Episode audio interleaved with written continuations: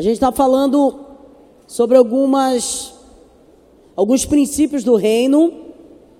E semana passada nós falamos sobre o entendimento que temos que ter para entrar no reino de Deus e que a porta do reino é o arrependimento. Quando nós nos arrependemos, Deus gera em nós uma nova consciência, uma nova tendência, um espírito novo. Ele refaz o nosso espírito, nós nos tornamos uma nova criatura para ter uma trajetória de vida. Hoje eu queria falar sobre a estrutura que nós temos que enfrentar nesse reino que é inverso, ele é o contrário. O reino de Deus, ele é um reino invertido. Os valores do reino de Deus são completamente diferentes de todos os outros valores que a gente vê implantados no sistema do mundo. Então, quando eu falar de sistema, você lembra dessa palavra mundo. Existe algo estabelecido no mundo que é completamente contra aos parâmetros do reino de Deus. Algumas pessoas me perguntaram semana passada sobre a diferença que existe do reino de Deus e do reino dos céus. A Bíblia fala dos dois: o reino de Deus e o reino dos céus.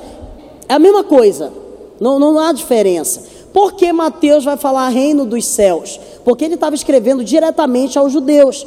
E aos judeus não podia falar o nome de Deus em vão. Então Mateus ele usa essa terminologia de reino dos céus, porque ele estava se comunicando diretamente com os judeus. Beleza? Vamos lá, vamos ler a palavra em 1 João, capítulo 2, versículo 15 até o 17. Não ameis o mundo e nem o que há no mundo. Se alguém ama o mundo, o amor do Pai não está nele. Portanto, tudo o que há no mundo, a concupiscência da carne, a concupiscência dos olhos, a soberba da vida, não é do Pai, mas sim do mundo. O mundo passa e a sua concupiscência também, mas aquele que faz a vontade do Senhor permanece para sempre. Diga amém e aplauda o Senhor. Agora abra também no livro de 1 João, no capítulo 5, no versículo 5. E esse versículo é uma pergunta com resposta. Diz assim: Quem é que vence o mundo? Vamos pergunta para o seu irmão aí que está no seu lado: quem é que vence o mundo? Somente aquele que crê que Jesus Cristo é o Filho de Deus. Você pode aplaudir o Senhor? Quem é que vence o mundo?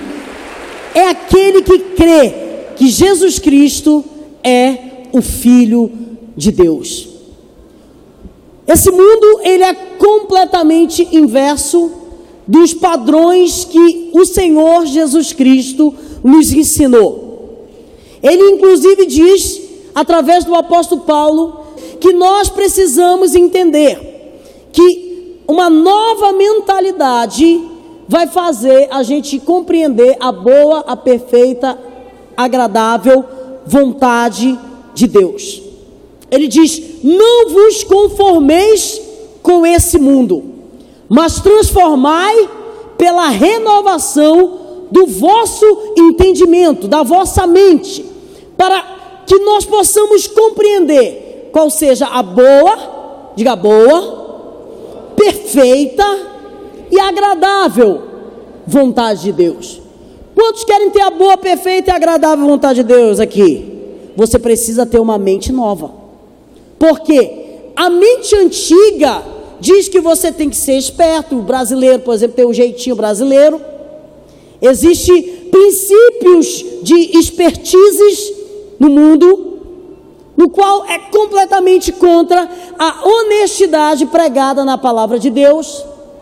Nós vamos ver um, um bloco inverso do outro, na qual Deus chega e começa a confrontar. Alguns teólogos dizem que um dos maiores, é, uma das maiores razões que fizeram Judas trair Jesus foi justamente o conhecimento que ele tinha sobre o mundo. Ele era alguém extremamente entendido. Por exemplo, ele achava um absurdo desperdiçar bálsamo, perfume de dinheiro valiosíssimo nos pés, a mulher lavar com o cabelo, e ele dizia: na lógica, se a gente quer fazer o bem, esse perfume deveria ser dado, vendido, perdão, e dado aos pobres, e não sido desperdiçado nos pés do Senhor. E algumas coisas ele começa a contestar, justamente por causa de um entendimento humano.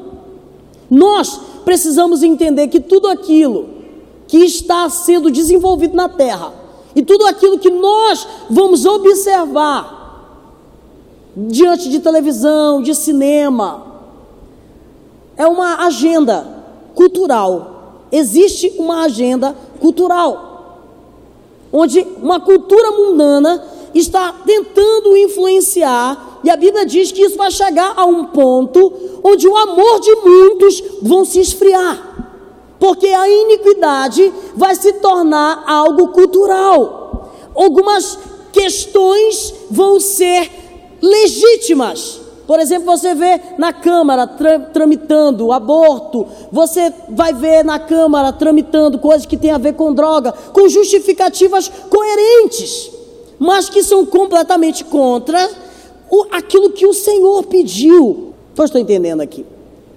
E uma vez que o pecado ele se torna legítimo, não é lei, não é, não é contra a lei fazer isso, a gente pode ver que Deus vai começar a visitar a terra. E eu queria falar hoje sobre dois princípios. Na semana que vem talvez eu fale três, mas é, esses princípios são extremamente valiosíssimos. O primeiro é que na lógica, na dinâmica do reino de Deus, o louco, ele é sábio. Como assim, pastor? Às vezes, e na verdade, grande, na grande maioria das vezes, algumas coisas que a gente opta fazer, ou querer, ou se dedicar, é loucura. Você vai ser muito questionado por algumas tendências que você está querendo, alguns sonhos. Por exemplo, muitas meninas são confrontadas sobre a questão hoje do casamento, por amigas delas que não conhecem o Senhor, não têm a luz de Deus. E as pessoas falam assim: vai querer casar mesmo? Esse negócio não dá certo. Aí vai, olha para a família, vê que também algumas pessoas se divorciaram, olha ao redor as novelas, olha as coisas todas ao redor, e isso, um posicionamento de querer casar, de querer ter uma família, é loucura para o mundo. Olha o que a Bíblia vai dizer aqui em 1 Coríntios capítulo 1, do 22 até o 25 e até o 27 você pode ler. Eu resumi tudo isso aqui, você vai ver aí, mas eu vou falar de uma forma mais resumida. Porque tanto os judeus pedem sinal, como os gregos buscam sabedoria. Mas nós que pregamos a Cristo crucificado, escândalo para os judeus e loucura para os gentios, mas para os que foram chamados, tanto judeus como gregos, pregamos a Cristo, que é poder de Deus e sabedoria de Deus. Porque a loucura de Deus é mais sábia do que a dos homens. Pelo contrário, Deus escolheu as coisas loucas desse mundo para confundir as coisas que nesse mundo são sábias. O sábio, no fundo, para o mundo vai ser louco. Vai ser louco para o mundo, mas vai ser sábio para Deus. Na lógica do reino de Deus, o louco é sábio. E a sabedoria de Deus se manifesta em nós. 1 Coríntios, capítulo 4, versículo 10, diz assim: nós somos loucos por causa de Cristo. Nós somos loucos por causa de Cristo. Só isso já deveria trazer um entendimento que a loucura que existe no nosso coração precisa ser manifestada. Aliás, o homem ele vai discernir de acordo com a natureza dele. Você vai ver pessoas espirituais ou pessoas carnais dando opinião baseado naquilo que eles acreditam. Porque a Bíblia vai dizer que as coisas espirituais, elas vão se discernir de forma espiritual. Então, uma vez que você compartilha algo com alguém que é espiritual, essa pessoa vai entender. Mas se você compartilha algo com alguém que não é espiritual, dificilmente essa pessoa vai te entender. Porque a lógica dela é a cultura dela. Por isso que a Bíblia diz: não jogue pérola aos pobres. Não vai gastar tempo querendo convencer alguém que não teve a revelação que você já teve. Se relacionar é uma coisa. E eu acho que nós precisamos ter a diferença de se relacionar e de pactuar. Existe uma diferença em você se relacionar com uma pessoa, porque nós, a Bíblia diz que a gente tem que se relacionar com todos. Se a gente não entender isso, a gente vai ser, vai criar uma bolinha aqui e a gente não se mistura com ninguém. E Jesus mandou a gente se misturar com as pessoas, mas para ganhar as pessoas. Todo mundo aqui deve se relacionar com todo mundo, mas ter pacto é outra coisa. Aliança é outra coisa. A Bíblia fala que a gente não deve se pôr em um jugo desigual com os incrédulos, justamente por causa da consciência cultural que eles têm. Vocês estão entendendo? Por exemplo, você quer namorar com o menino, ah, o menino bacaninha e tal. Aí o diabo já falou isso para ti, olha, lá na igreja eh, tem, tem gente que é, é, ele é melhor do que muita gente da igreja. Né? Porque essa é a mentira que eu mais tenho escutado. A menina fala, conhece o menino assim, até bacana, mas não tem ainda esse entendimento. Aí o diabo fala assim: olha, mas lá na igreja tem, tem os piores. Não, não importa quem está na igreja, o que importa é o que tu crê. E tu precisa saber que você vai estar tá compartilhando coisas poderosas. E isso tem que ser guardado. Seu coração, guarda o teu coração. A Bíblia diz: guarda o teu coração. Nós somos loucos por causa de Cristo. 1 Coríntios 2,14 também vai dizer: Nós, oh, perdão, ora, o homem natural não aceita as coisas do Espírito, porque são loucura, e não pode entendê-las, porque se discernem de forma espiritual. Porém, o homem espiritual julga todas as coisas, mesmo ele não sendo julgado por ninguém. Então, entenda que toda a sua trajetória, Dependendo da pessoa que você vai se relacionar, as suas decisões para o mundo vão ser loucuras, mas para o reino de Deus é pura sabedoria. Deus te deu algo e você precisa guardar. Isso é sabedoria. Então, no reino investido, loucura é você perder o seu tempo na igreja. Vamos lá, o louco é? Sábio. Diga, o louco é sábio. Diga assim: quem perde é quem ganha.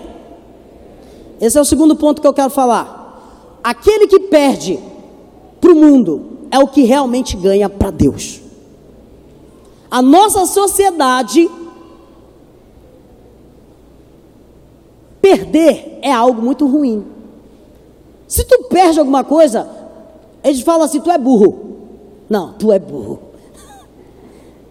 Por que tu não fez isso? Nossa, que idiota. A lógica é se aproveitar. A lógica é tirar proveito. Então, se tu perde, tu é idiota. E como se estivéssemos dando um passo para trás. Mas, entenda, que tudo aquilo que Jesus pediu para a gente fazer foi justamente para ser reconhecido como filho dele nesse mundo de doido. Porque uma vez que tu procede completamente diferente, as pessoas vão olhar assim para ti e vão falar assim: nossa, tem alguma coisa diferente na tua vida. Eu não sei o que é. Aí essa aí é a hora que você vai falar de Jesus. Porque essa é a deixa para você falar de Jesus. Sinceramente, se o mundo te ama, se o mundo te aplaude, alguma coisa está errada no teu evangelho. Agora, se o mundo te persegue, se o mundo fala de ti, se você é criticado por causa da justiça, o reino de Deus tem chegado a você. A Bíblia fala: Bem-aventurados sois vós quando mentirem, falarem todo mal contra vós, alegre-se exultem, porque grande é o vosso galardão no céu. Foi assim que fizeram com os profetas que vieram antes de vocês. E sabe o que é mais interessante que Israel? Israel foi uma nação muito ingrata. Uma das coisas que nós vamos ver na palavra de Deus é que Israel só soube dar valor aos seus profetas quando perderam eles. Só ela, elas são loucos pelos seus profetas, mas quando eles viviam, ninguém dava valor para eles. E assim é que o mundo age. O teu procedimento diante das pessoas vai ser de loucura, de perda, mas quando o bicho pega, eles vão procurar você. Pode ver, você é criticado, as pessoas vão falar mal de você, mas quando elas estão com algum problema, elas vão procurar você. Por quê? Porque você é diferente dos demais. Jesus, nesse reino investido, ele quer te fazer ser diferente. Quando os discípulos do Senhor chegaram em Antioquia, as pessoas viram eles falaram: Esses aqui são cristãos, que significam pequenos cristos, ou semelhantes a Cristo. Eles estão agindo de acordo com o Mestre. Mateus 10, 39 vai dizer assim: Quem acha, quer achar a sua vida, perder lá. E quem todavia perde por minha causa, aí vai achar. Achar lá. Você precisa perder para ganhar. Você precisa entender que quando a gente perde, aí que a gente ganha. Então, hoje, nós precisamos nos render ao poderio do Senhor. Hoje nós precisamos nos render a tudo aquilo que Deus está fazendo. Porque uma vez que nós não entendemos as ações de Deus em relação à nossa vida, nós vamos estar sendo indiretamente ou diretamente soberbos. E a Bíblia diz que Deus dá graça ao humilde, mas ele resiste ao soberbo. Uma vez que Deus te move e está fazendo coisas te direcionando, você não toma decisões em relação a isso. Eu quero te dizer que Deus está com a mão no teu peito, assim, está te resistindo. Quando eu vejo esse versículo, é como tipo, eu quero ir para ali e Deus está aqui, não vai. Não vai, não tem como ir, porque o teu coração ainda não está preparado para chegar lá. Vamos perder hoje? Quem quer perder aqui hoje?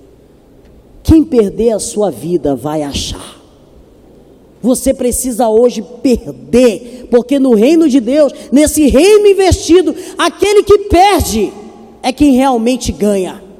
Abraão perdeu uma terra, mas ele ganhou uma geração numerosa, como as estrelas do céu e como as areias da praia. Uma nação foi trocada por um pedaço de terra.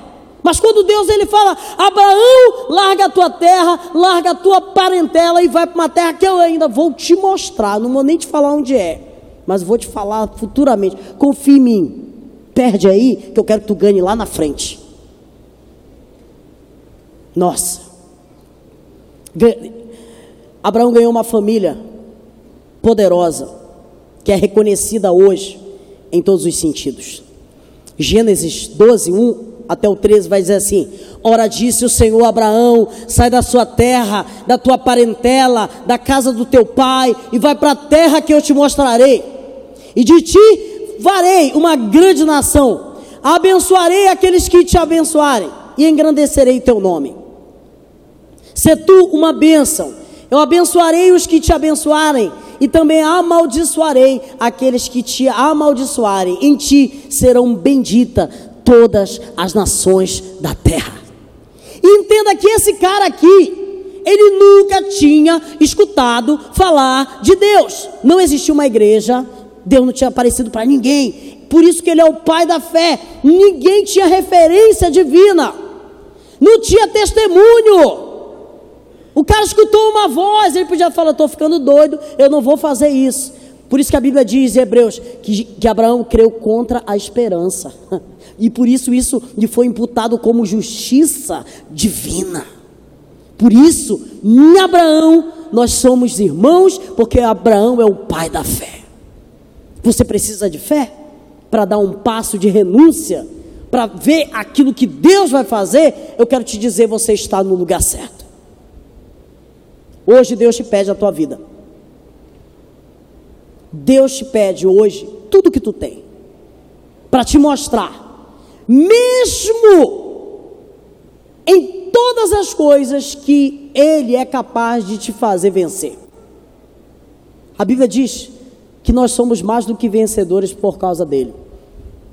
E por último, no reino investido, no reino de Deus, aquele que é fraco é forte.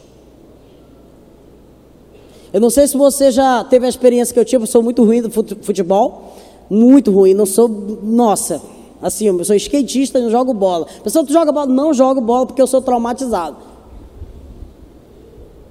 Eu não sei se você já teve essa experiência igual eu.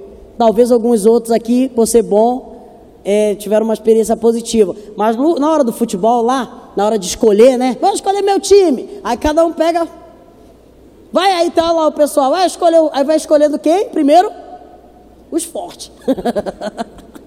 aí os caras, tu vem pro meu, aí o outro, vai, tu vem pro meu. Aí começa a escolher, eu ficava sempre por último. Por isso que eu não jogo bola.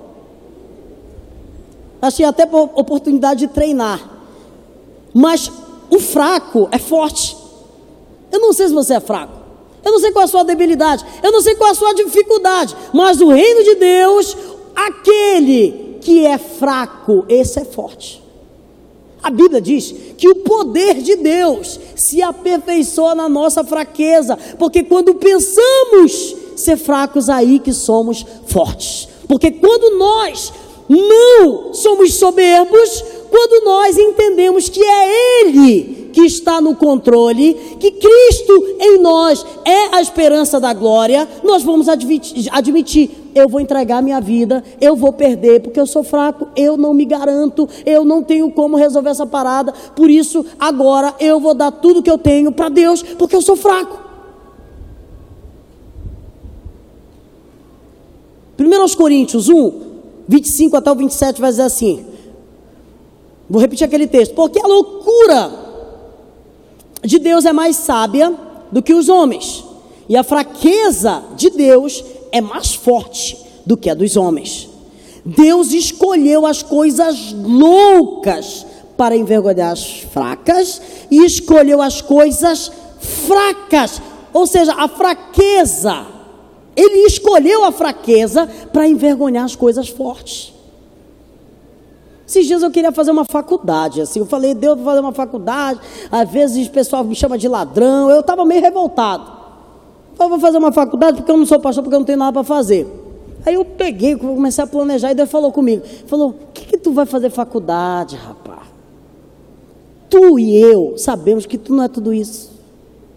Falei, tá bom, beleza. Aí eu fiquei assim pensando e orei e Deus falou comigo. Eu quero que as pessoas olhem para ti e falem assim, o, pastor Márcio e, e, e, acredite em mim, algumas pessoas aqui estudaram comigo, eu não estudava nada. Eu aprendi a ler aqui na igreja de direito, sabia? Falar, falava tudo errado. Eu agradeço aos irmãos que me escutam aqui há mais de 13 anos. Vocês olham assim e falam assim, nossa, pastor Márcio. Não, irmão, você ainda não vê. É porque eu sou fraco. Eu não sou forte. Eu, eu preciso de Deus. Eu sou completamente dependente de Deus. Porque se eu posso, eu já não posso. Um dia desse alguém chegou e falou assim: desafiei, você vai ser líder de célula. Falou, eu não posso, eu sou fraco. Falei, por isso que está escolhido. Deus só escolhe pessoas fracas. Deus só ganha com pessoas fracas. Sabe por quê? Porque essa pessoa é forte, não é Deus que está fazendo ela ganhar. Eu sempre digo que Deus, numa corrida de cavalo, ele, ele prefere ganhar uma corrida com um cavalo pangaré do que com um cavalo manga larga. Sabe que cavalo manga larga, machador, corre rápido, aquela coisa toda, e numa corrida de um cavalo pangaré com um cavalo manga larga. Se o pangaré ganha, isso é um milagre. Mas se o cavalo manga larga ganha o pangaré, isso é normal, porque naturalmente o pangaré é o pangaré. Diga assim: Eu sou um pangaré. mas Deus está montado em mim e eu sou mais do que vencedor. É na fraqueza que o poder de Deus se aperfeiçoa. Porque quando pensamos que somos fracos, aí que somos fortes. Joel capítulo 3, versículo 10, diz assim: Forjai espadas das vossas relhas de arados, e lance as vossas podadeiras, e diga ao fraco: Eu sou forte. Diga ao fraco: Eu sou forte. Eu estou aqui falando o que o Senhor mandou falar. Diga ao fraco: Eu sou forte. O Senhor é forte. O poder de Deus pode entrar hoje na sua vida e fazer você ser mais do que vencedor. Eu sinto a direção de orar hoje por algumas pessoas que já creem em Jesus, que já crê no Evangelho, mas nunca fizeram uma oração pública de entregar a sua vida a Jesus.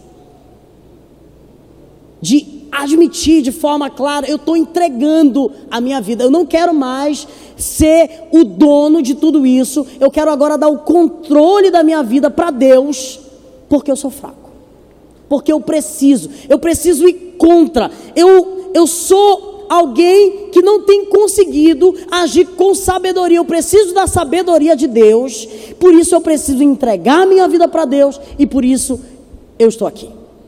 Eu queria que você ficasse em pé. Fique em pé, em nome de Jesus.